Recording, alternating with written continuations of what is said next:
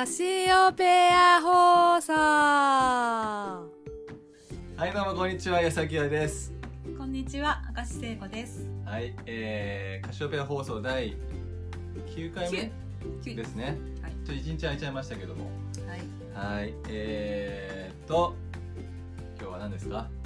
今日はちなみにこれあのいつも朝撮ってるんですけど今日はですねなんと夜に初めてですね、夜は。はい、いなのであの聖子さんがだいぶあの目が白目向いてますけども。はい。大丈夫ですか？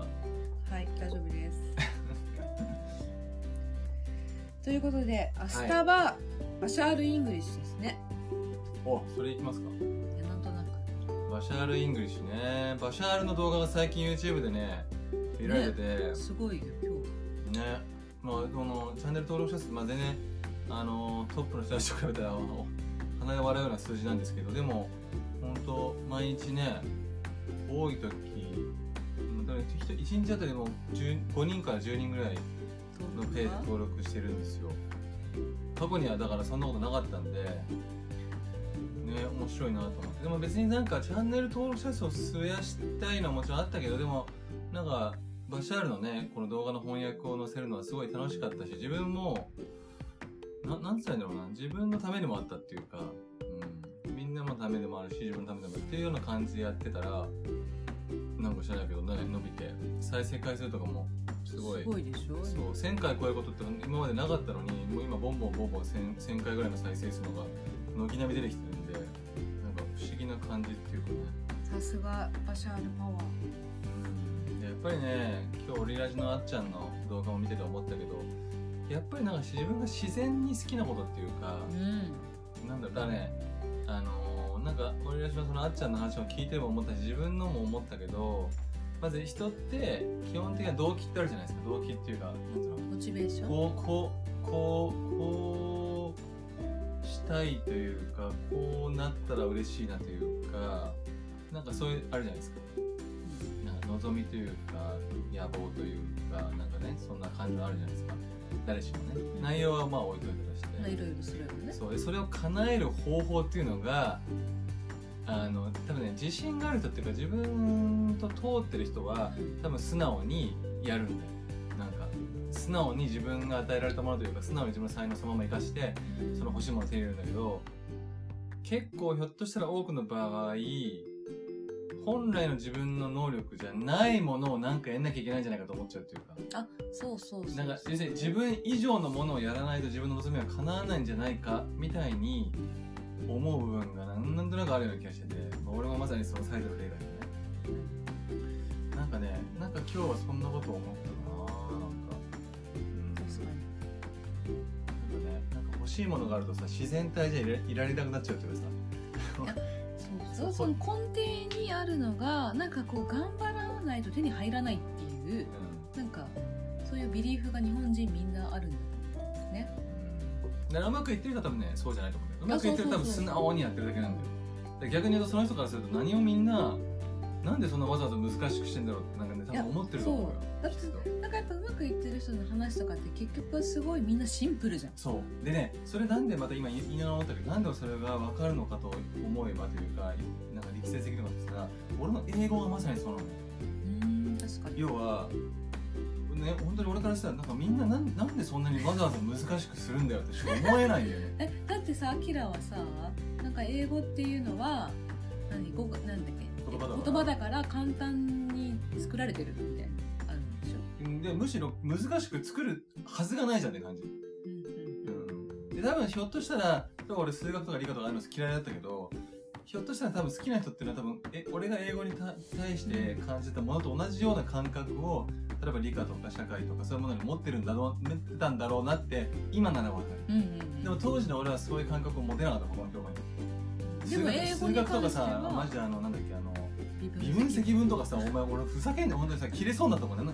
ななんなんだよこれみたいな。何の意味があって。まあでもあれがバカじゃないみたいな。でもあのね微分積分を美しいって感じる人もいるわけじてかもっとだから高い視点から見てるんだよ人ね多分包括的っていうか数学っていうものをなんかすごく大きな目で見た上での微分積分みたいな。俺はなんか微分積分が急にこの目の前の敵みたいな感じだったからみたいな。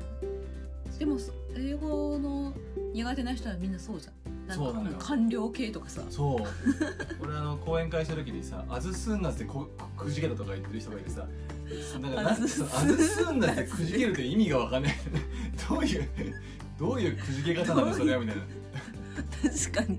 それ面白いね。そうだからどうですあそっかみたいな。そういうことだからねほんとねやっと最近ねバチェラーとかいろいろ見てて思ったけどさ、うん。本当にこのあのね難しく捉えてるんだろうなっていうか。だからそういう才能の今日もね YouTube に上げたけど話も俺らのあっちゃんのもそうだったけど自然にできることね。本当に。なんか、自分が自然にできることが一番豊かにななれるものというかね。なっていいもの。なれるし結局それが一番それを見てる人を幸せにするだろうし。あそうそうそう役まあ俗に言う役に立つっていうか。それであっちゃんのねあの YouTube 大学だからまさにそうじゃん、ね本当にこっちからしたらさなんかありがたいっていうかね。分かりやすくこの前のナウシカも超分かりやすかったそう、ね分かりやすくて。でも本人も結局自分が好きでやってんだよね。だから本当ウィンウィンっていうかさ。うんねでもなんか最初の頃はそういう感じでスタートしたわけじゃなかった感じだからね。あそうそうそうそもそものその人生自体がね。そう人生自体がだからさ本当にこの最初の方とかもなんかめちゃくちゃな感じだもんねね。だからそこが本当にその自分がさらっと普通にできてしまうところがなかなかね人に言ってもらわないと見つけなんていうか気づけないっていうかだって自分とって当たり前にできちゃうから。でもね人から言われるのも一つあるけれどもあるけれども根底は、なんだろうな。根底はきっともなんだろうその俺の英会話のことを考えると分かるんだけど、なんかやっぱゆゆ緩んでるっていうかなんつったらいいんだろうな。なんつったらいいんだろう。このこうだいい意味で自分がないのかもしれない。なんなんつったらいいんだろうな。なんかその対象物と要はもうなんかさ一体化してる感じ。要は自分が相手相手に挑んでってるとかそういう感じじゃないの。なんかもうもうまあそれが一体化してる感じ。うん。対象と。なんかね多分なんかなんかそんな感じじゃないかと思うんだよねこのまあ無理がないってことだよえそうそううまくいってる人のあり方とか生き方って、うん。そうね。そう自然なら本当呼吸をするかのようにやってるみたいな、うん。まさに。うん。で多分だからそこでセルフイメージとかそのなんだろうな自己需要とかさ自己可視化が大事なのはそれでお金ももらっていいとかさ、うん。それで豊かになって幸せになっていいっていう許可までついてると多分ベストなんだよねね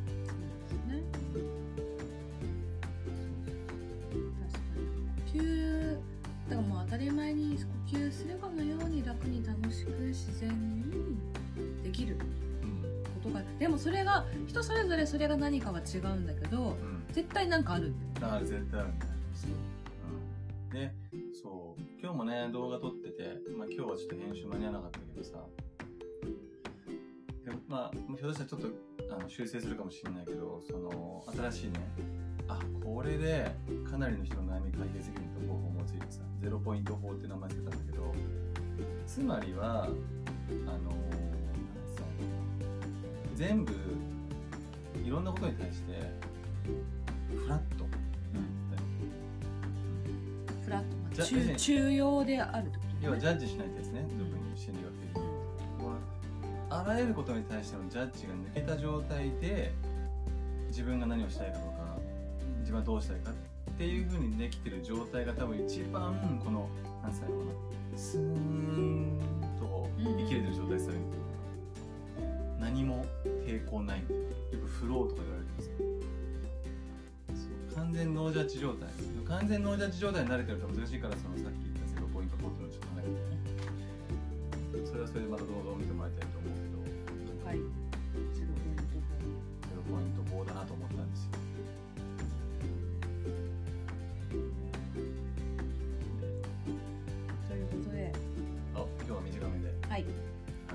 なのでなんかこう今ね聞いてる人でこう悩んだりとか苦しいなと思ってる方はぜひちょっといろいろジャッジを手放して。なんかこうね。ねなんかフラットな状態に自分をまず戻す。なんか結局その悩んでる状態でまあいろいくら悩んでもさ解決しないじゃない？うん。そう。まあよくあのねバシャールも言ったけどさ重い状態なんですよその、悩んでるっていうかうまくいかないとかそういう時っていうのは絶対的に確実に体っていうか何かが重い状態なん。で、それって何かを持ってるってことだからそのいかにこのね持ってるものを捨てる持ってるものっていうのは他の人からその持ってきたビリーフっていう他の人のな価値観とかそういうものなので、いかにそのしてるよ。ね。なんかそのなんかこう思考をしてるのもあるんだけどやっぱ体で私昨日久しぶりになんかヨガしてすごい気持ちよかったんだけど、やっぱその一旦体なんか動かしてみるとか散歩してみるとか何でもいいんだけど泳いでみるとかなんか一旦こう体でこう解放するっていうのもすごい効果あると思います。ということではい、はい。周波数がそうすれば変わるので。ということで今日はこの辺でそろそろ寝たいと思います。はい。では皆さんありがとうございました。またはい。次回お会いしましょう。さよなら。さよなら